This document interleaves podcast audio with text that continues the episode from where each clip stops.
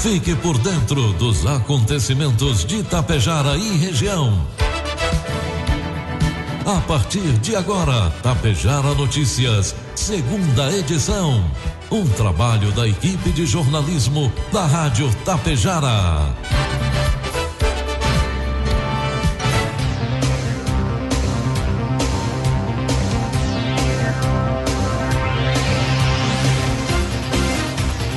12 horas 33 minutos, boa tarde, está na hora aqui pela Tapejara FM 101,5, a segunda edição do Tapejara Notícias, desta segunda-feira, 31 de janeiro de 2022. 26 graus de temperatura, tempo encoberto em Tapejara. São destaques desta edição, confira o calendário de vacinação contra a Covid-19 em Tapejara para esta semana. Água Santa vacina crianças com comorbidades na próxima quarta. Prefeito de Ibiaçá participa de audiência com o presidente do IP Saúde. E Sindicato da Alimentação fecha acordo coletivo com a Laticínios Ouro Branco. Tapejar Notícias, segunda edição, conta com a produção da equipe de jornalismo da Rádio Tapejar e tem um oferecimento do Laboratório Vidal Pacheco, da Cotapel e da Anglasa Comércio de Máquinas Agrícolas. O período de colheita da safra 2021-2022 está se aproximando e, com isso, as preocupações em relação ao funcionamento de suas máquinas vão aumentando. Pensando nisso, a Anglasa conta com uma promoção de plano safra. Para você que tem interesse em revisar sua colheitadeira, trator ou pulverizador, nós estamos disponibilizando prazo de pagamento para 30 de abril entre em contato com o nosso vendedor da região, Alexandre Almeida, pelo fone 999 94 2465 e tire suas dúvidas. Anglasa, Rua Moron 424, bairro Petrópolis, em Passo Fundo. Rações Cotapel, matéria-prima selecionada. Acompanhamento veterinário de sua propriedade, garantindo um planejamento alimentar adequado, linha própria de sais minerais e formulação específica de rações, possibilitando melhor rentabilidade da atividade. A Cotapel leva até você o melhor resultado. Por isso, está desde 1985 ao lado de quem produz. Conte com o Laboratório Vidal Pacheco para realizar o teste de diagnóstico da Covid-19. Teste de antígeno com resultado em até 30 minutos. O Laboratório Vidal Pacheco possui uma unidade pertinho de você em Tapejara, na rua 15 de novembro, 121, em frente ao sindicato. Ligue 3310 1445. Laboratório Vidal Pacheco, unindo histórias, somando vidas.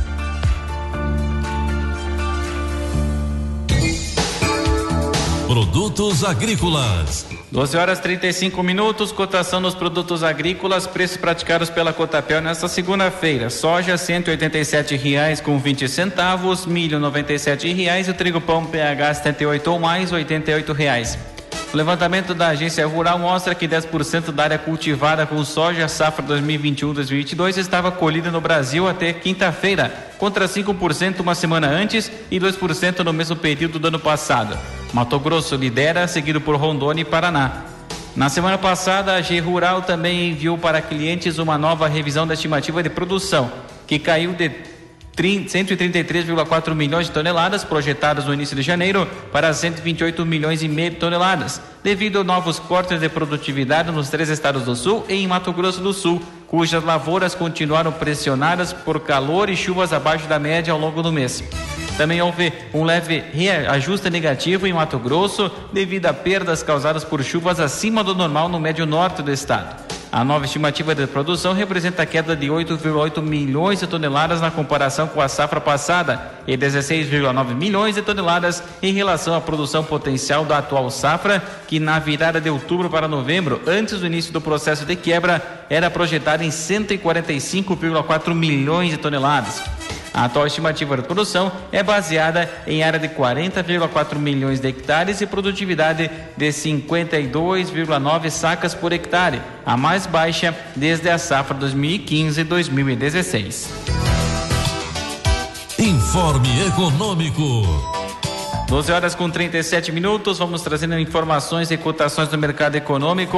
Neste momento na Bolsa de Valores, o dólar comercial está cotado a cinco reais com 38 centavos, dólar turismo cinco com 53, euro seis reais. A Receita Federal paga nesta segunda-feira restituições do imposto de renda de pessoa física referente ao ano base 2020 e também relativa a anos anteriores. Os lotes residuais são os de contribuintes que caíram na malha fina do imposto de renda, mas depois regularizaram suas pendências.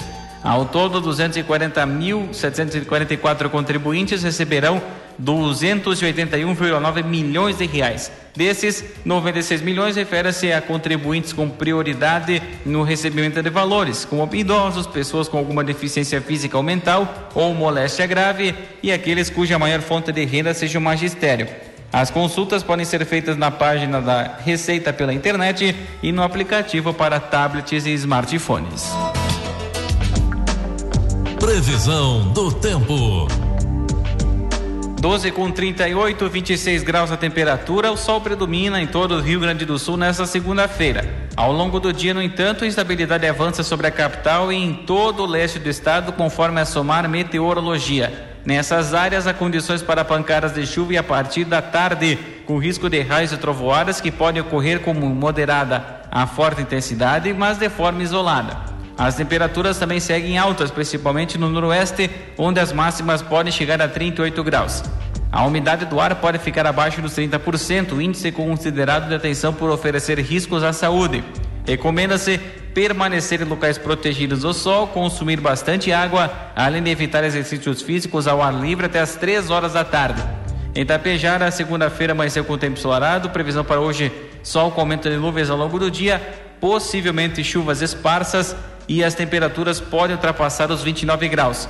Previsão para amanhã terça-feira, sol com nevoeiro ao amanhecer, nuvens aumentam no decorrer da tarde. Variação térmica de 16 e 31 graus. Destaques de Itapejara e região. 12 com 39 a 26 graus de temperatura. A partir de agora você acompanha as principais informações locais e regionais na segunda edição do Tapejara Notícias. A Secretaria da Saúde de Tapejara divulgou o calendário completo de vacinação para esta semana de 31 de janeiro a 4 de fevereiro. Hoje e amanhã, terça-feira, ocorre a vacinação da primeira dose para crianças de 9 a 11 anos sem comorbidades e para crianças de 5 a 11 anos com comorbidades. Os, as crianças devem estar acompanhadas de responsável com atestado médico. Vacinação ocorre agora à tarde, hoje, segunda-feira, da 1 às 4 horas e amanhã, das 7 e meia da manhã às 11 horas e da 1 às 4 horas da tarde, no auditório da Unidade Básica de Saúde. Já quarta-feira, aplicação de segundas doses para pessoas que receberam a primeira dose da Coronavac até 5 de janeiro, AstraZeneca até 11 de agosto e Pfizer até 10 de dezembro, das 7 e meia da manhã às 11 horas e da 1 às 4 horas da tarde. Quinta e sexta-feira, aplicação de primeira dose para pessoas de 12 anos ou mais que estejam em atraso. Terceira dose, pessoas que receberam a segunda dose da Pfizer, Coronavac ou AstraZeneca até 16 de outubro e dose de reforço da Janssen para quem recebeu o imunizante até 19 de agosto. Também às sete e meia da manhã, às 11 horas e da uma às 4 horas da tarde. Para de quarta até sexta, os cidadãos devem levar documento com CPF, cartão SUS e os comprovantes de primeira, segunda ou dose de reforço. Já a Secretaria da Saúde da Água Santa informa que quarta-feira estará realizando a campanha de vacinação contra o coronavírus para crianças de 5 a 11 anos que possuem comorbidades. A campanha acontece da 1 às 4 horas da tarde junto à sala de vacinas da Unidade Básica de Saúde de Água Santa. É necessário que os pais ou responsáveis reagendem a vacina antecipadamente pelos fones 54 33 48 10 30 ou 33 48 10 50 no dia da vacina, crianças devem estar acompanhadas dos pais ou responsáveis, portando o CPF, cartão SUS e o atestado médico que comprove a comorbidade ou deficiência permanente. O prefeito de Ibiaçá, Ulisses Sequim, participou na última semana de uma audiência com o presidente do IP Saúde do Estado, Júlio César Vieiro Ruivo, para tratar sobre as alíquotas cobradas aos servidores municipais segurados. O encontro aconteceu na sede do órgão em Porto Alegre, quando o gestor esteve na capital para assinatura do convênio do programa Pavimenta RS. Na reunião, Ulisses Sequim questionou os frequentes reajustes incidentes sobre as alíquotas que tem comprometido uma parcela significativa dos vencimentos dos servidores do município. São valores que têm crescido astronomicamente e nós precisamos encontrar uma solução. O presidente afirmou o compromisso de fazer uma varredura para verificar se há alguma irregularidade no lançamento das informações no sistema do IP, afirmou o prefeito de Biaçá. Ainda durante o encontro, Ulisses Sequim tratou de viabilizar a abertura de uma agência do IP em Ibiaçá. Estamos formalizando a intenção de contar com uma agência do IP no município para que se possa atender os servidores municipais e também os segurados via serviço público estadual. Vamos aguardar o posicionamento do órgão sobre essa questão, concluiu o prefeito. O chefe de gabinete do presidente, Rafael Amaral, também participou da audiência. 12 horas 43 minutos, 26 graus de temperatura.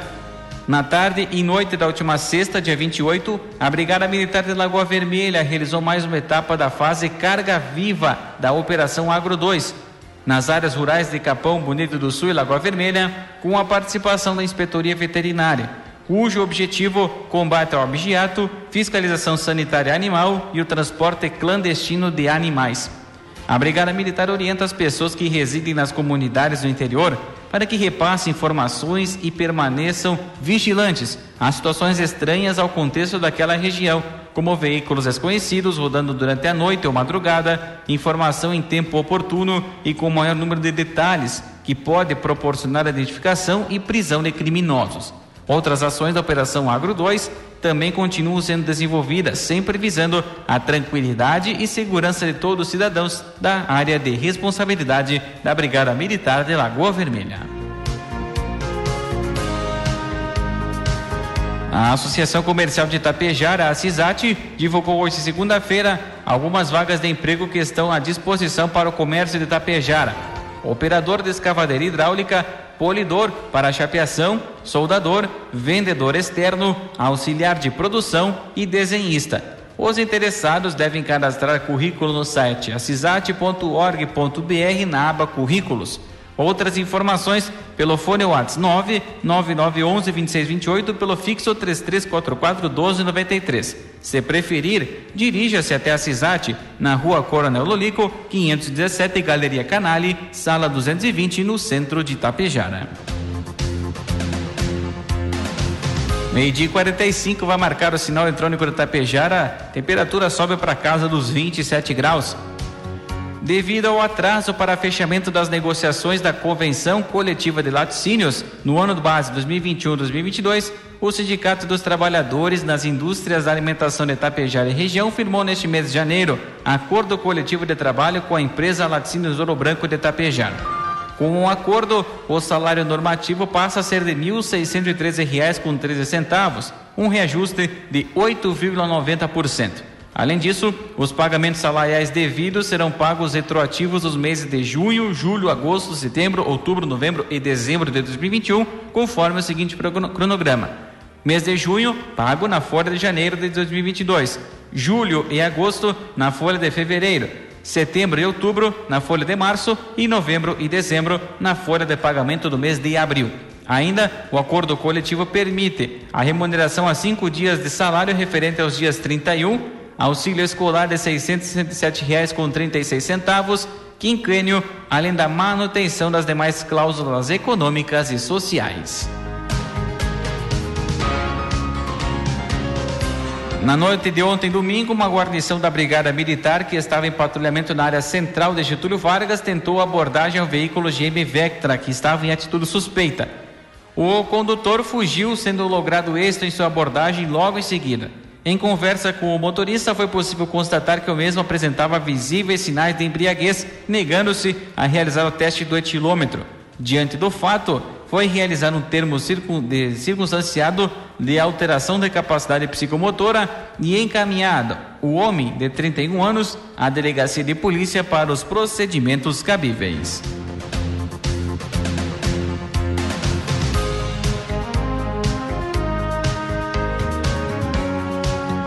Diante do aumento de casos positivos e internações por Covid-19, o Hospital São Paulo de Lagoa Vermelha anunciou suspensão das visitas aos pacientes em tratamento. Conforme a diretora da Casa de Saúde, Josiele Carlotto, a medida busca reduzir o risco de infecção para os colaboradores do hospital. De acordo com ela, seis profissionais foram afastados após testarem positivo para a Covid-19.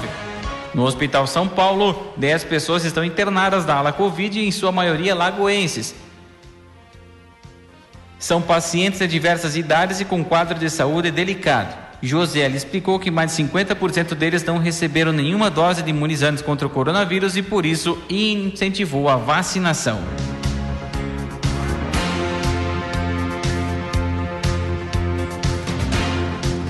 O Corpo de Bombeiros Militar, através do setor de vistoria e fiscalização do 7 Batalhão de Bombeiros Militares, coordenou uma operação conjunta com Brigada Militar, Polícia Civil, Prefeitura Municipal e Conselho Tutelar de Passo Fundo.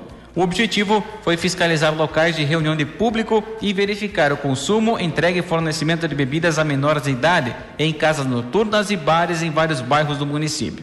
Foram efetuadas vistorias em dois bares da área central, uma casa noturna, uma loja de conveniência no bairro Edmundo Trai e uma boate na Roselândia. Foram lavradas quatro notificações de infração por irregularidades às medidas de segurança contra incêndio das edificações e um auto de interdição de um estabelecimento pelos bombeiros militares em virtude do uso irregular da edificação foram identificar os menores frequentando os estabelecimentos, além da realização e fiscalização de termos de ajustamento de conduta efetuados pelo Ministério Público. Uma carreta tombou as margens da ERS 480 na tarde de ontem, domingo, na saída de São Valentim para Erval Grande. O acidente ocorreu antes das duas horas da tarde e o condutor foi socorrido pelos bombeiros voluntários de São Valentim. Ele apresentava suspeita de fratura em um dos braços e, após receber atendimento na Unidade Básica de Saúde de São Valentim, foi transferido para a Fundação Hospitalar Santa Terezinha de Erechim. O local do acidente foi isolado pelo pelotão rodoviário da Brigada Militar até adoção dos procedimentos cabíveis. Devido ao vazamento de óleo do caminhão, parte da pista precisou ser lavada. E após a aprovação do projeto de recursos para mais uma importante obra em Capão Bonito do Sul, a administração municipal deu início em dezembro de 2020 às obras do Parque Municipal de Eventos João Lindolfo Bolsonelo. No local, um novo pavimento de, no pavilhão de exposições e feiras Leonel Vieira Pato está sendo levantado, além da construção do piso de concreto do bloco já existente. A nova estrutura e o piso de concreto irão abrigar os shows do Rodeio Nacional e Feira de Ovinos, entre outros eventos locais.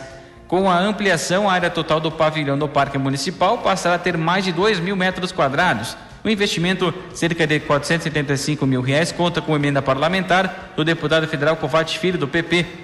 Para a prefeita em exercício, Marisete Rauta, ampliação do pavilhão possibilitará melhor receber e acomodar os visitantes durante os eventos locais. A previsão de conclusão das obras é até três meses.